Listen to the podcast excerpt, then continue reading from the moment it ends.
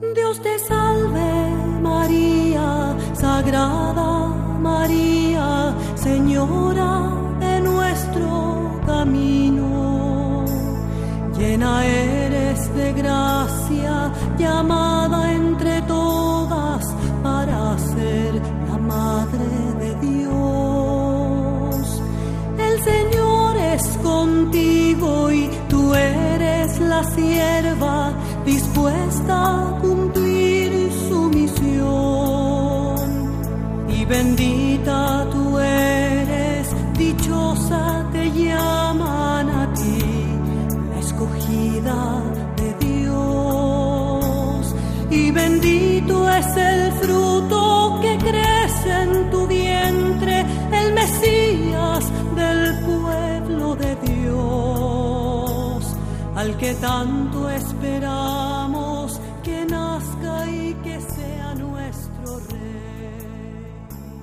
Maranatá. Ven Señor Jesús. Apocalipsis 22, 20. Pasando entre nubes tu rostro encontrar. Y al fin te encontré en un establo entregando la vida a Jesús Salvador. María, he querido entre tantos milagros que cuentan de ti. Al fin te encontré en mi camino, en la misma vereda que yo. Tenías tu cuerpo cansado,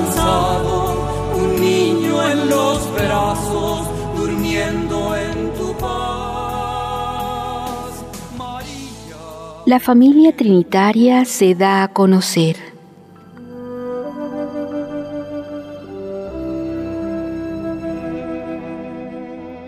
Jesús. Consuelo, hoy vengo como pedagogo, como maestro y como sacerdote para enseñar, para advertir y para corregir. Y quiero hacerlo de forma sencilla para que me entiendan todos aquellos a quienes va dirigida la instrucción, pues de nada serviría hablar en un lenguaje inefable o en lenguas extrañas si los que escuchan no saben interpretar aquello que quiero decir.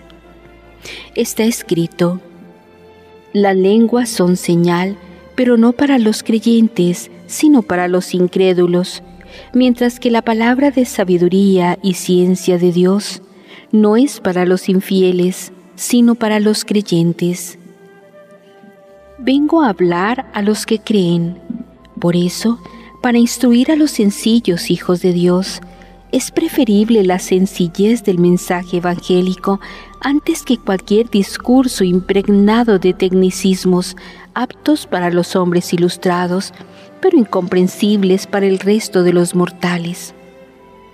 Hacer lo grande pequeño y lo sublime sencillo, y lo difícil comprensible para cualquier inteligencia, es sólo un privilegio de Dios, porque aquel que lo tiene todo puede descender hasta la nada, y aquel que es maestro y conoce toda la ciencia puede llegar a ser como un niño que aprende, pues hasta en eso he querido asemejarme a los hombres, y sabiéndolo todo, muchas veces guardé silencio ante los pseudosabios, como aquel que no sabe nada. ¿Quién podría hablar del misterio trinitario con diáfana claridad y sin desvelar el misterio, porque eso es imposible, descorrer con sabia maestría el tupido velo tras el cual se oculta el pensamiento de Dios?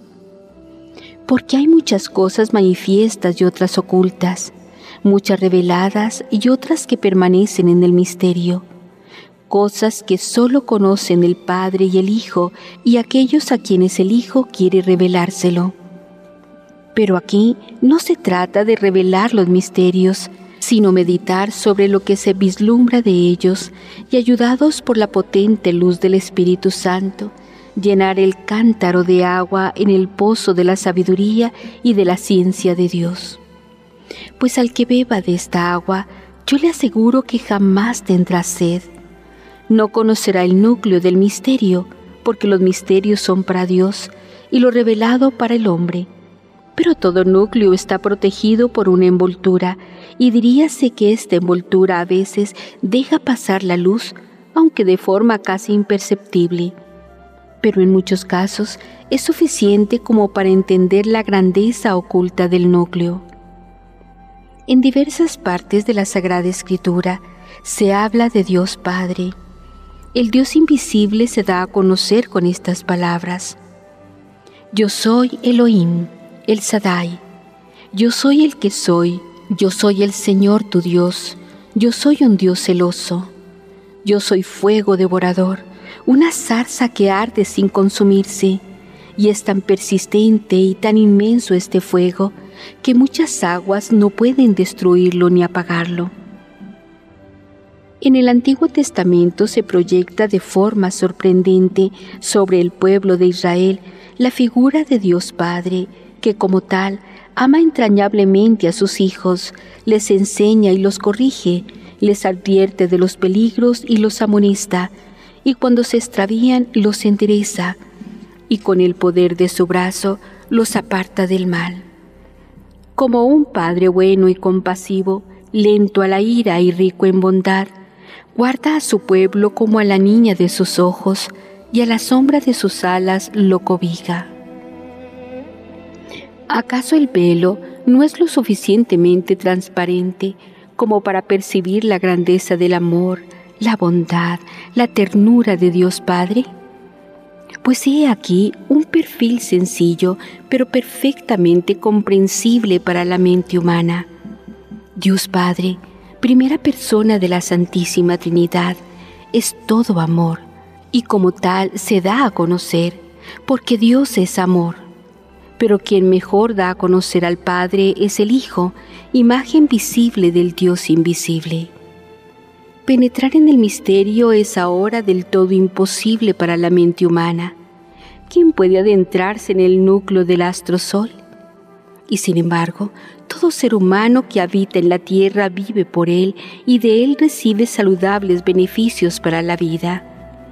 Asimismo, el hombre no puede, aunque quiera, conocer el pensamiento de Dios ni sus grandes misterios.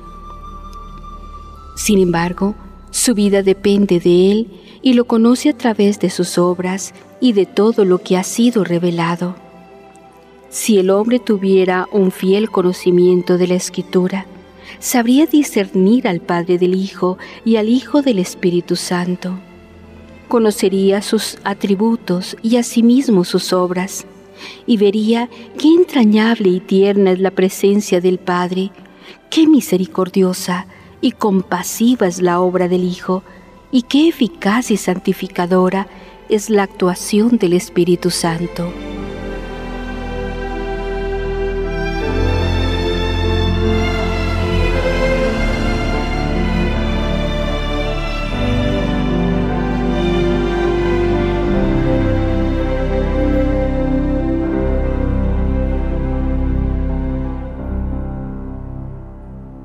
El conocimiento de Dios conduce a la verdad.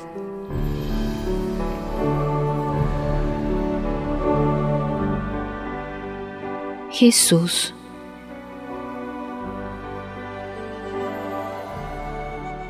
Consuelo, sin desvelarte el misterio trinitario, pues no se le ha concedido al hombre entrar en este santuario sagrado, voy a descorrer un poquito el velo para que comprendas aquello que ahora es lo más necesario y provechoso para la vida humana y lo único imitable. La vida del hombre encierra su propio misterio, aunque él no se dé cuenta. Asimismo, el ser humano, como criatura que goza de las predilecciones de Dios, aunque no tenga inteligencia de ello, también está desde el principio engarzado en el misterio, pues es una obra perfectísima de las tres divinas personas. La familia trinitaria es un espejo sin mancha, donde debería mirarse la familia humana para imitar del Padre el amor y la generosidad, del Hijo la obediencia, la humildad y el sacrificio, y del Espíritu Santo la justicia y la verdad. Te recordaré lo que está escrito. Díjose entonces Dios, hagamos al hombre a nuestra imagen y semejanza. Y creó Dios al hombre a imagen suya, a imagen de Dios los creó, y lo creó macho y hembra. Y los bendijo Dios diciéndoles, procread y multiplicaos y henchid la tierra. Había quedado constituida la familia humana. ¿Y cómo debía ser esta familia? Sigamos el camino de la escritura, palabra de Dios, pues en ella encontrarás la respuesta a esta pregunta, una respuesta que se obtiene profundizando en estas palabras. Díjose Dios, He ahí al hombre hecho como uno de nosotros, conocedor del bien y del mal. La dignidad del hombre es sublime y admirable, es hechura de Dios, y como tal tiene algo del Padre, mucho del Hijo, y qué afortunado sería el hombre si tuviera al menos un ápice de los dones y carismas del Espíritu Santo. ¿Y por qué no lo tiene? ¿Quién impide que el hombre reciba con largueza lo que el consolador está deseoso de dar? Oh, si los hombres de todos los tiempos hubieran profundizado en este paralelismo entre la familia trinitaria y la familia humana, muchos hogares no vivirían en constantes luchas, en discordias y confrontaciones, en la más feroz anarquía. Los cobija el mismo techo, pero viven como extraños. Entre ellos no existe el amor, sino un simulacro del mismo. Y donde no hay amor, hay egoísmo y rivalidades, adulterio y promiscuidad. Asimismo, donde no hay justicia, no hay santidad. Y donde no hay santidad, allí no está Dios.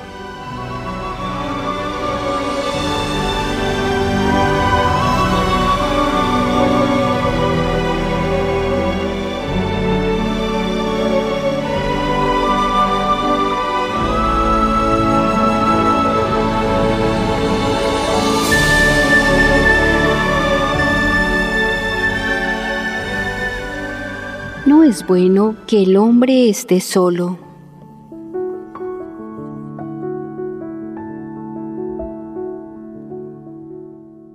Jesús.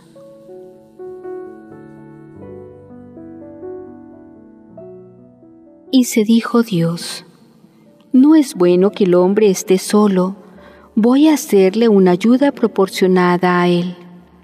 Y de la costilla que del hombre tomara, formó Dios a la mujer y se la presentó al hombre.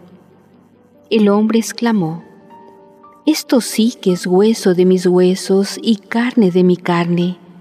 Por eso dejará el hombre a su padre y a su madre, y se unirá a su mujer, y vendrán a ser una sola carne. Consuelo, ¿cuántas cosas podría decirte sobre el hombre y sobre la mujer? Están escritas, pero pocos han reparado en ellas y los que lo han hecho, unos han callado buscando su propio provecho, y otros se han dejado llevar de las corrientes del mundo, donde impera siempre la ley del más fuerte, que nada tiene que ver con la ley de Dios, ni con su amor, ni con su santa justicia. El Señor tu Dios dice que la mujer es semejante al varón, y que no es una esclava de éste, sino que es una ayuda proporcionada al hombre. Es por tanto la mujer, en poder, dignidad y gloria, semejante al varón, y de tal forma es igual que ambos forman una sola carne, y nadie que esté en buen uso de razón aborrece jamás su propia carne. Y sin embargo, muchos hombres no solo aborrecen a la mujer, sino que la someten a la más dura esclavitud no solo le arrebatan la libertad, sino que la humillan y envilecen. La dignidad de la mujer es vituperada. El plan de Dios sobre la mujer no es que ésta sea esclava del varón.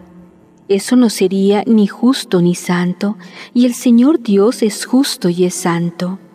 Por eso, toda discriminación sobre el hombre o sobre la mujer es un grave pecado que hiere directamente a Dios y su ley santa. En este mundo, al pequeño se le ignora, al débil se le humilla y al humilde se le desprecia. Muchos hombres no aceptan la unidad dentro de la diversidad. ¿Qué significa la unidad dentro de la diversidad? Significa que el hombre y la mujer forman una unidad, pues ambos pertenecen a la familia humana y ante Dios tiene la misma dignidad el hombre que la mujer, pues hombre y mujer han sido creados por Dios a su imagen y semejanza. Ambos se asemejan a Dios en el entendimiento y en la voluntad, una semejanza en el conocimiento del bien y del mal, una semejanza que va más allá de lo que describe el Génesis y que llega hasta el extremo del amor.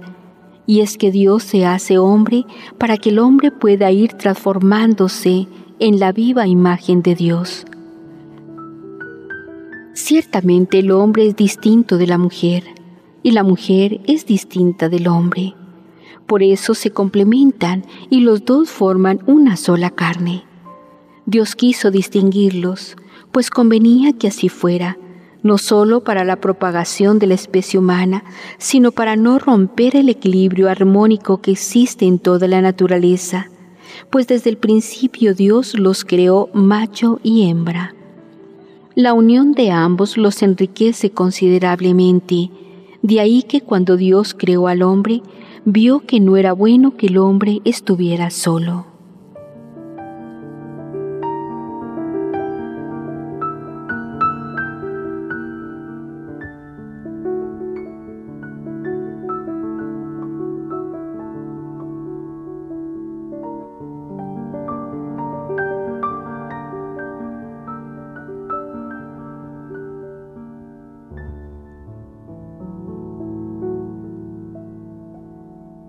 Lo que Dios unió, que el hombre no lo separe.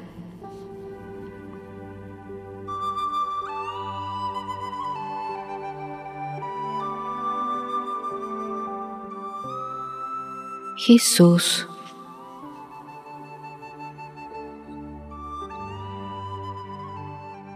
Consuelo, te he descubierto la faz del Padre, que muestra su rostro sonriente a través del Hijo y he seguido manifestándote el gran amor que las tres personas de la Santísima Trinidad sienten por el hombre.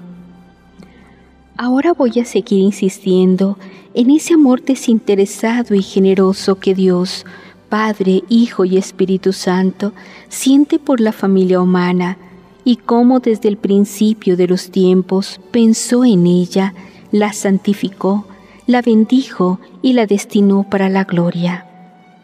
Pero, ¿por qué la familia no sigue el camino trazado por Dios? ¿Y por qué anda con el corazón entenebrecido, despreciando la gracia divina?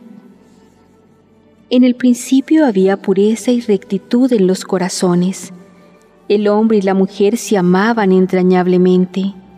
Pero el diablo, envidioso de la dicha de la primera familia, corrompió el bien y Adán y Eva perdieron la gracia original con la que Dios les había creado.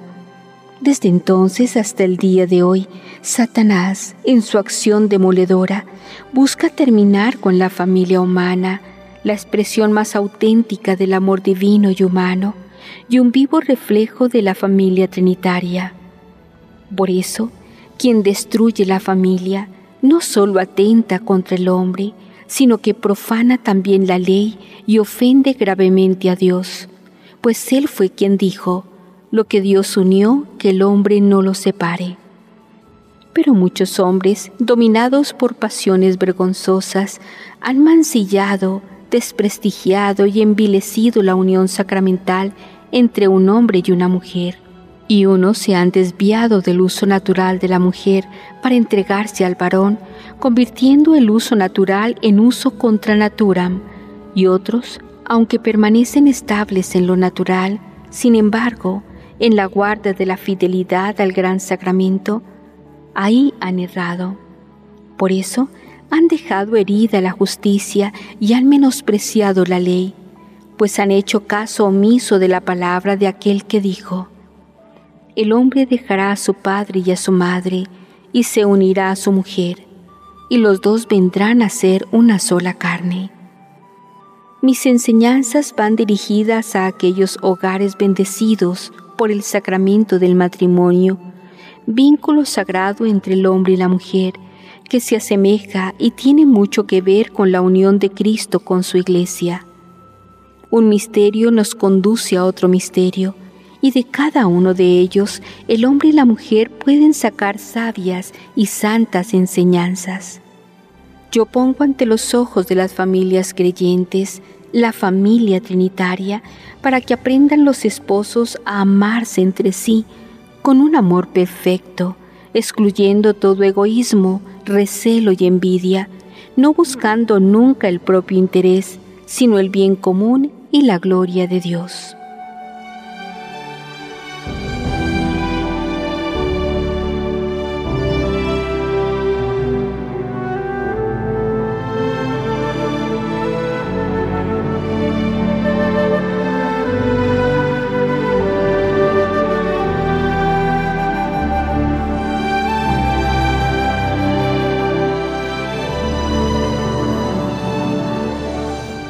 La familia trinitaria trabaja íntimamente unida.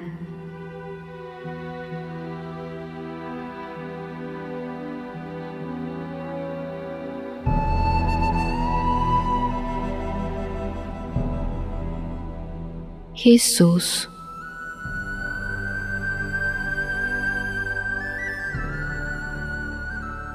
Consuelo Anteriormente te dije que el hombre no puede penetrar en los misterios, lo mismo que ningún hombre puede tocar el sol o fijar en él su mirada sin quedar abrazado o herido de ceguera.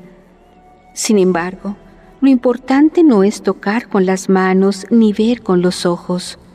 Lo verdaderamente importante es saber que el sol está en lo alto del firmamento, no solo para alumbrar tu camino, sino para otorgarte la vida, para darte calor y para que se renueve el ciclo de las estaciones y todo ser vivo pueda seguir existiendo.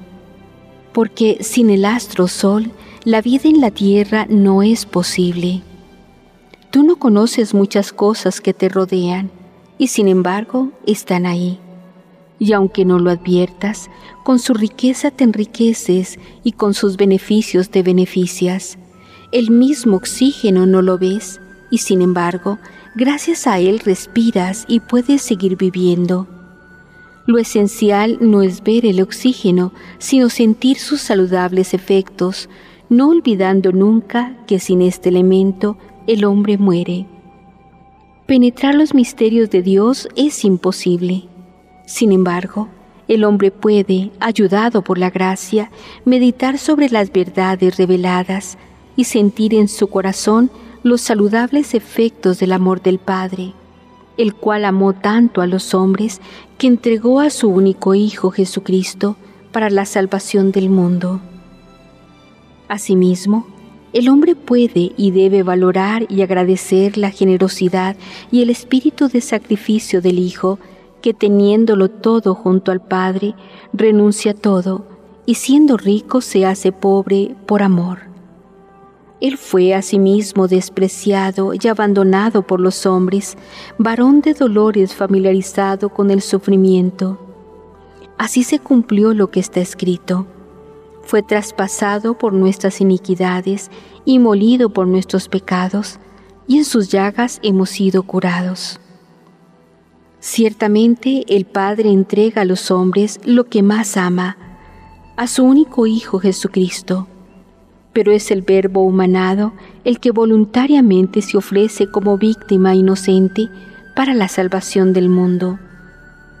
En esta obra, como en todas las obras ad extra, las tres divinas personas todo lo realizan de común acuerdo, pero quien lleva sobre sus hombros los pecados de los hombres, y quien muere en la cruz es Jesús, el Hijo de Dios vivo, segunda persona de la Santísima Trinidad.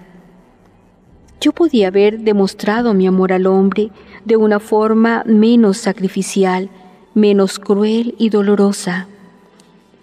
Sé que todas las muertes entrañan sufrimiento, producen desgarro interior y causan amargura, pero son muertes sin oprobio y sin ignominia. Sin embargo, un condenado a morir en la cruz tiene como compañía el oprobio y como castigo la ignominia. En la familia trinitaria, el Espíritu Santo también tiene una misión especial, una obra atribuida a Él y que realiza no por cuenta propia, sino de común acuerdo con el Padre y el Hijo. Y sin el asentimiento de las dos divinas personas, el Consolador no haría nada. ¿Y cuál es la obra atribuida al Espíritu Santo? La encarnación del Hijo de Dios en las purísimas entrañas de María. Por la acción poderosa del Espíritu Santo, el Verbo se hizo carne y acampó entre vosotros.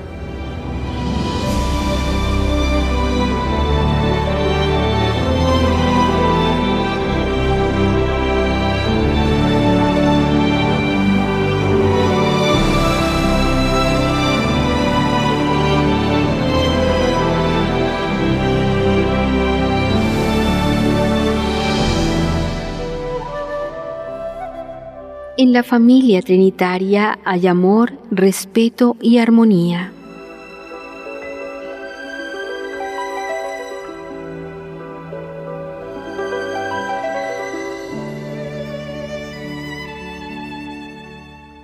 Jesús.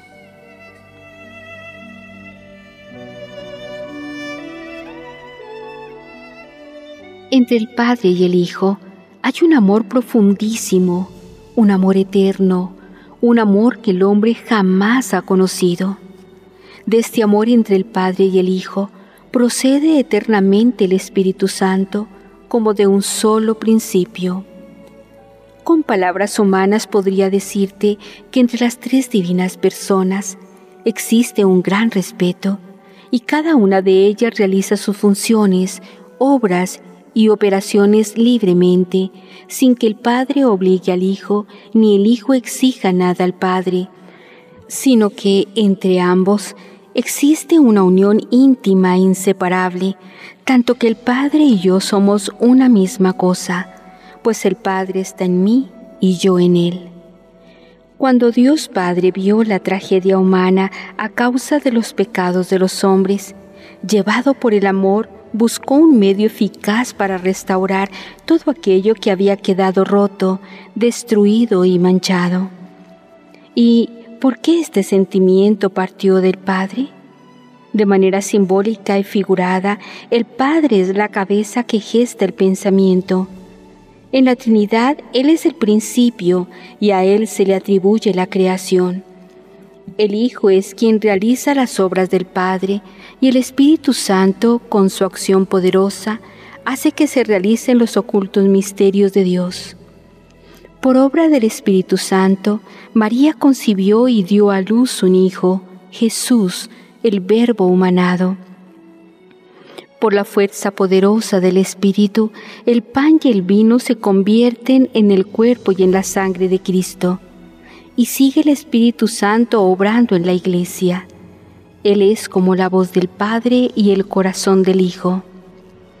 El Padre propone y el Hijo acepta de buen grado la voluntad del Padre, porque yo no he venido al mundo a hacer mi voluntad, sino la voluntad de aquel que me envió, porque está escrito, Hacer tu voluntad, oh Dios mío, deleita mi alma, y tu ley está escrita en mis entrañas. El Padre contempla la obra del Hijo, pero no interviene directamente en ellas. Está presente porque el Padre jamás me ha dejado solo ni un instante. Mientras yo agonizaba, el Padre estaba conmigo y por respeto a mi dolor se mantuvo en silencio, un silencio que para el que sufre puede parecer abandono. Por eso exclamé entristecido diciendo, Padre, ¿por qué me has abandonado? Entre el Padre, el Hijo y el Espíritu Santo, en un lenguaje humano, diríase que hay una complicidad perfectísima. Cada una de las tres divinas personas contempla con amor las obras y operaciones que realizan las otras, pero ninguna de ellas se interpone en el plan por Dios establecido, y cada una cumple con celo santo y diligencia su misión. La misión del Padre es dar a conocer al Hijo, en quien se ocultan todos los tesoros de la sabiduría y ciencia de Dios. La misión del Hijo es dar a conocer al Padre, porque en esto consiste la vida eterna, en que te conozcan a ti, único Dios verdadero, y a tu enviado Jesucristo. La misión del Espíritu Santo es guiar a los hombres hacia la verdad completa.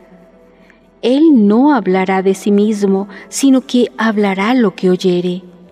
Él me glorificará como yo he glorificado al Padre, y tomará de lo mío y os lo dará a conocer. Armonía y paz, generosidad y amor, humildad y espíritu de servicio. Quien profundice en estas enseñanzas no puede permanecer indiferente, y todos aquellos que con sencillez de corazón y humildad las mediten, quedarán ensimismados y cautivados por el amor infinito del Padre impresionados por el perdón y la misericordia del Hijo, y llenos de júbilo por la solicitud benefactora del Espíritu Santo. Pero la familia trinitaria tiene una muy alta y sublime misión, y es servir de modelo a la familia humana, para que los esposos y los hijos aprendan a ser, en el amor, tan generosos como el Padre, a hacer la voluntad de Dios como la hizo el Hijo, y a vivir en la verdad como el Espíritu Santo, que es Espíritu de verdad.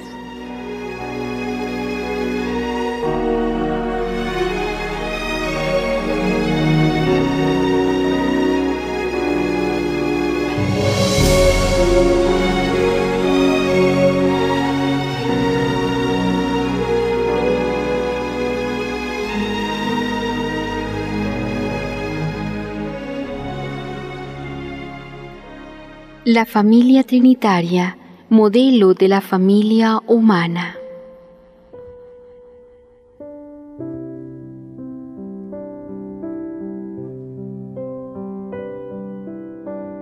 Jesús.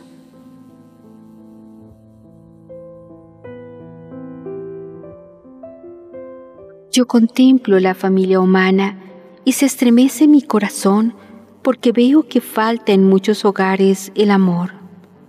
Los esposos no se aman con un verdadero amor, porque el amor que no es servicial, generoso y desinteresado, no es un amor perfecto, sino un amor pobre, mezquino y egoísta, incapaz del sacrificio y de la renuncia.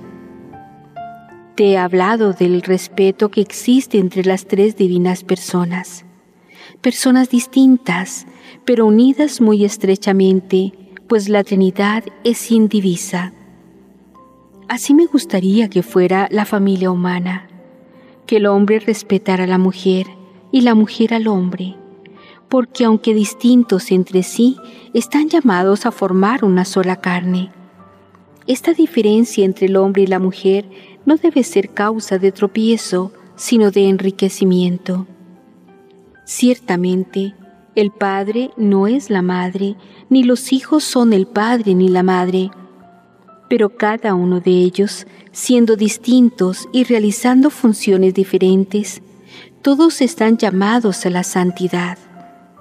La familia debería estar unida por los mismos sentimientos, como si tuviera un solo corazón y una sola alma, no buscando nunca el propio interés.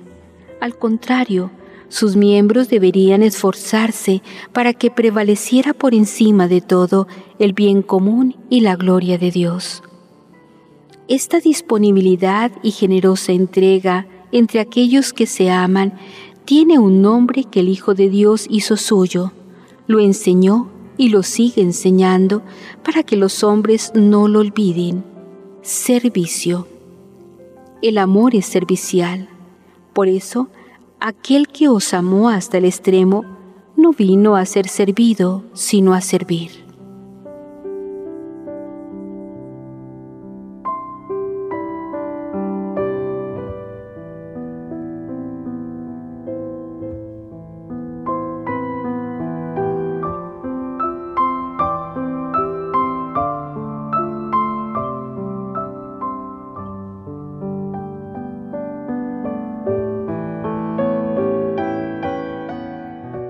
La familia trinitaria se complace en el servicio.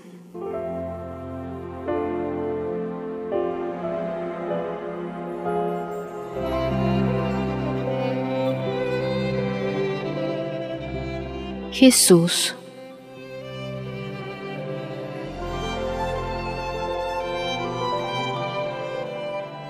Consuelo, cuanto voy a decirte, alguno puede parecerle extraño, pero ciertamente, por extraño que parezca, corresponde a la verdad.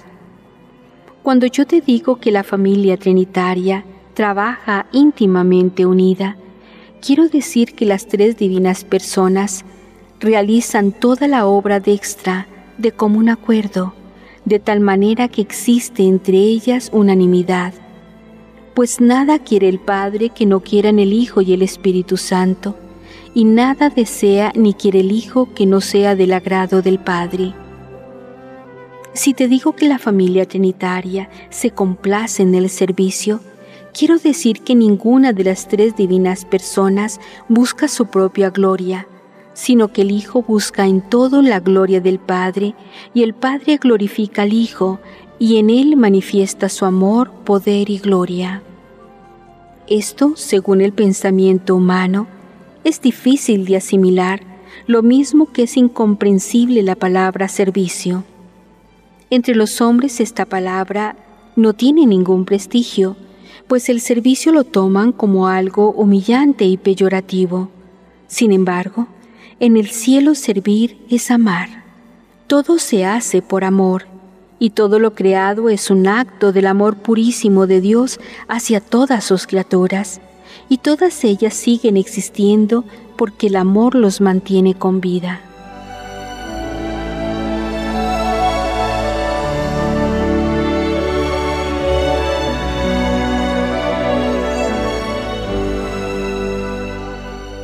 Consuelo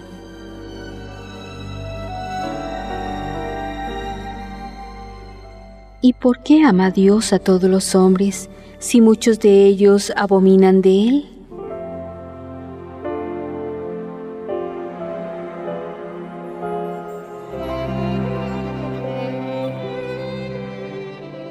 Jesús.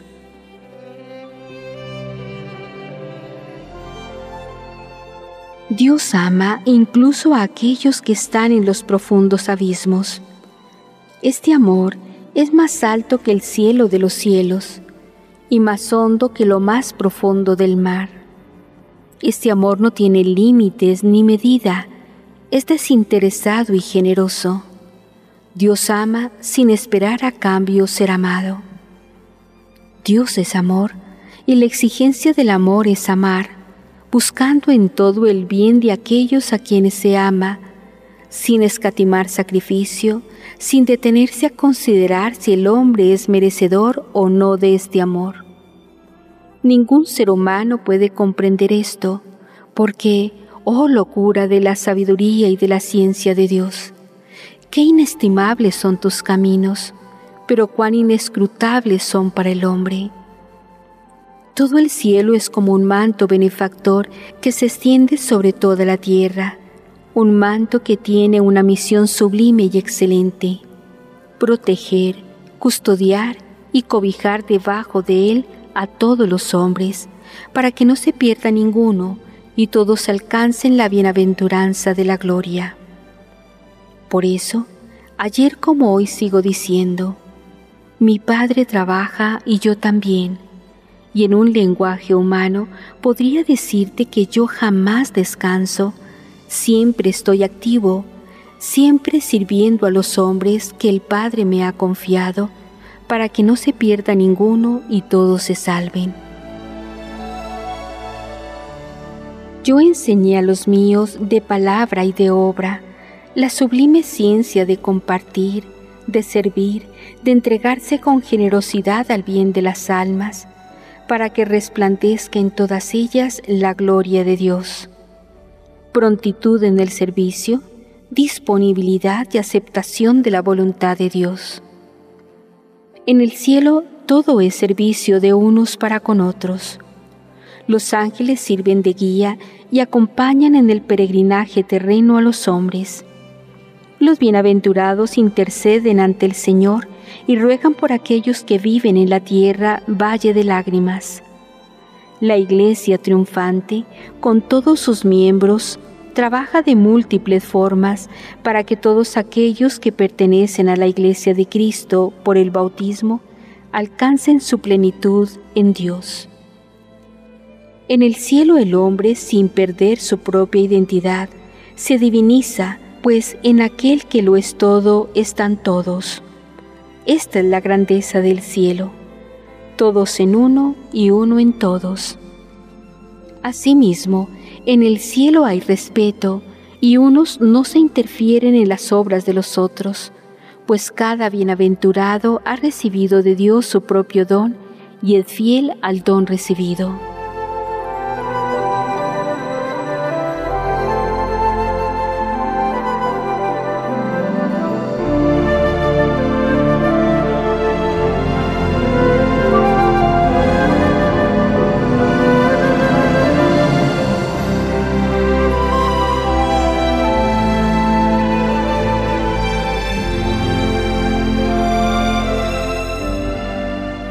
La familia, reflejo de la bondad de Dios.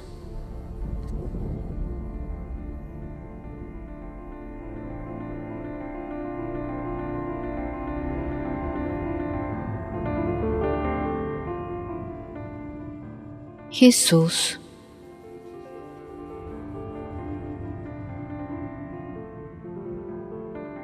Consuelo, te he hablado de las personas de la Santísima Trinidad porque cada una de ellas tiene mucho que enseñar al hombre si de verdad éste quisiera aprender. Los atributos y perfecciones de Dios son inimitables, pero el amor y respeto del Padre, la bondad y misericordia del Hijo y la disponibilidad en el servicio que en pro de los hombres tiene el Espíritu Santo deben servir de enseñanza para el hombre y de modelo a la familia humana a fin de que unos y otros aprendan a convivir en paz. Pero esta paz no será posible si entre los esposos no hay respeto ni existe esa reverencia propia de los que viven en santidad y bajo la mirada amorosa de Dios.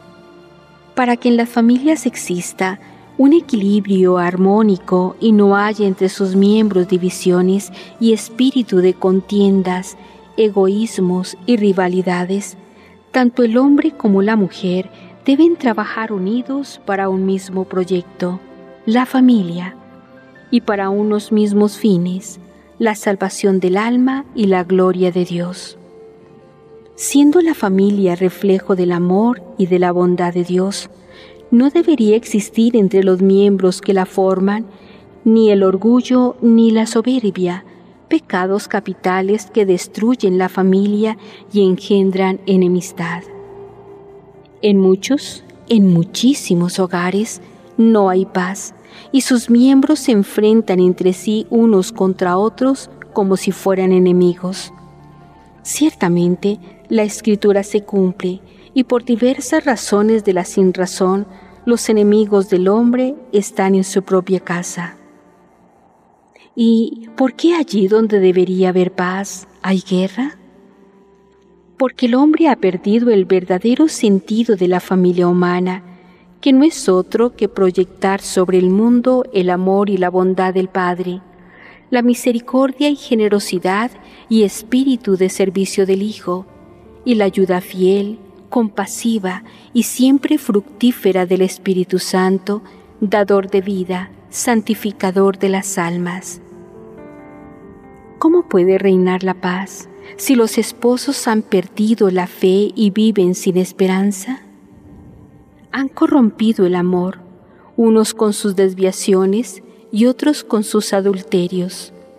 El hombre que no es fiel a Dios, no es fiel a la mujer y no es fiel a su conciencia, porque los pecados van concatenados y una infidelidad lleva a otras.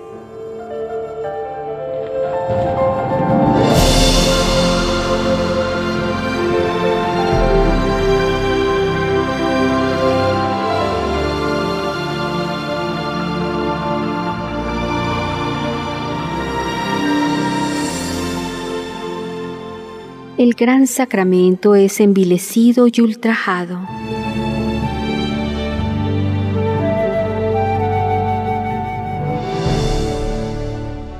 Jesús.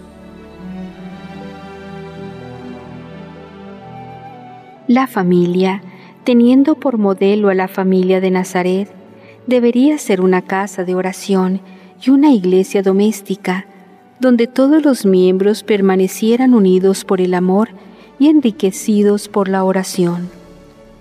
En la primitiva iglesia, los discípulos y todos aquellos que creían en mí, que abrazaban la fe y que aceptaban la doctrina, se reunían en las casas para la oración y para compartir el pan, y todo lo tenían en común y trabajaban para los mismos fines una buena semblanza de lo que debería ser una familia unida por el amor de Dios. Pero muchas familias están rotas, divididas, y unos hieren a los otros con sus impurezas y adulterios. Y como si no bastara errar en el conocimiento de Dios y de su ley santa, los hombres, apartándose del bien, llaman paz, dicha y felicidad a estos grandes males pues con su impío proceder han envilecido y ultrajado el gran sacramento del matrimonio, sin tener en cuenta que por donde el hombre peca, por ahí es atormentado. Y este tormento cruel que lleva consigo la infidelidad recae también sobre los hijos, víctimas inocentes de las torpezas de los padres, como está escrito. Los padres comieron a graces y los hijos sufren de dentera.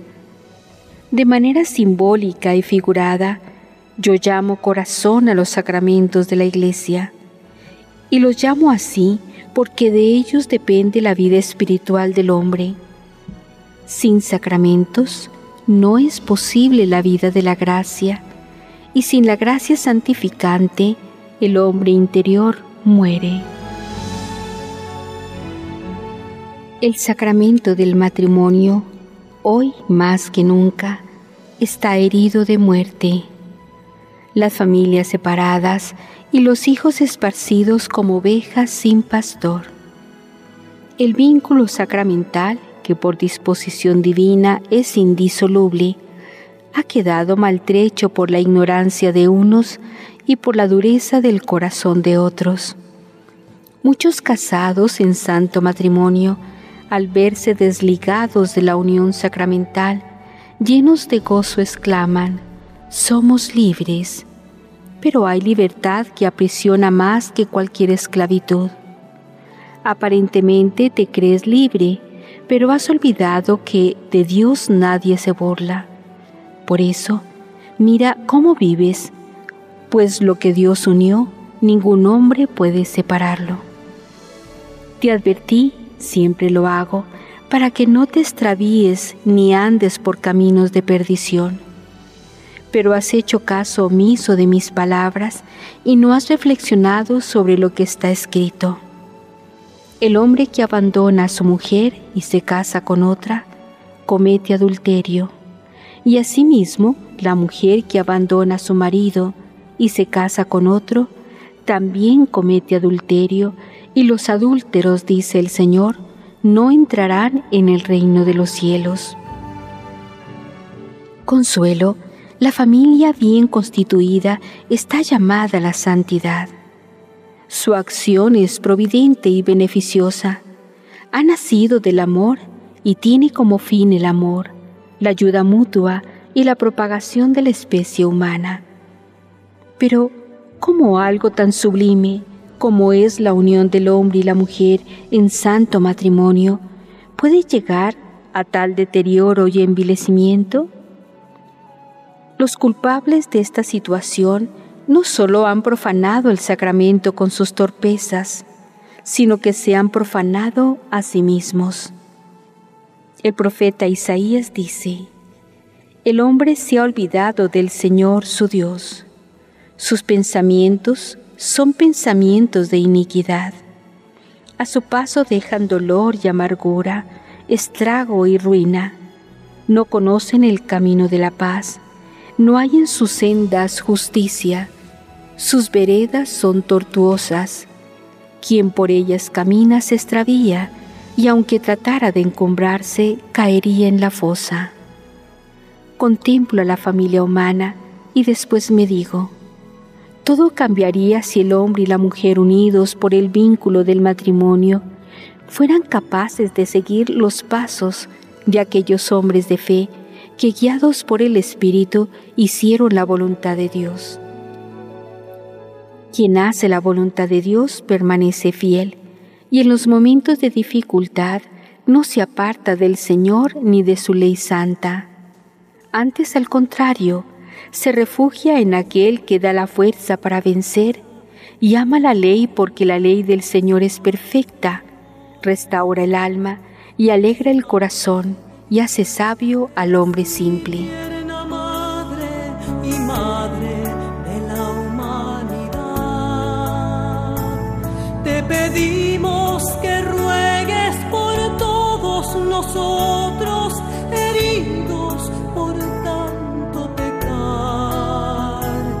desde hoy hasta el día final de este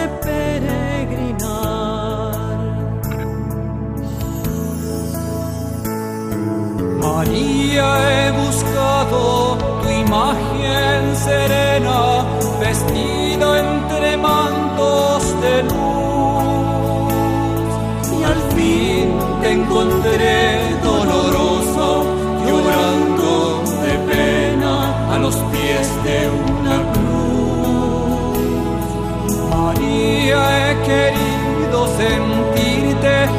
tantos milagros que cuentan de ti. Al fin te encontré en mi camino, en la misma vereda que yo. Tenías tu cuerpo cansado, un niño en los brazos, durmiendo en tu paz.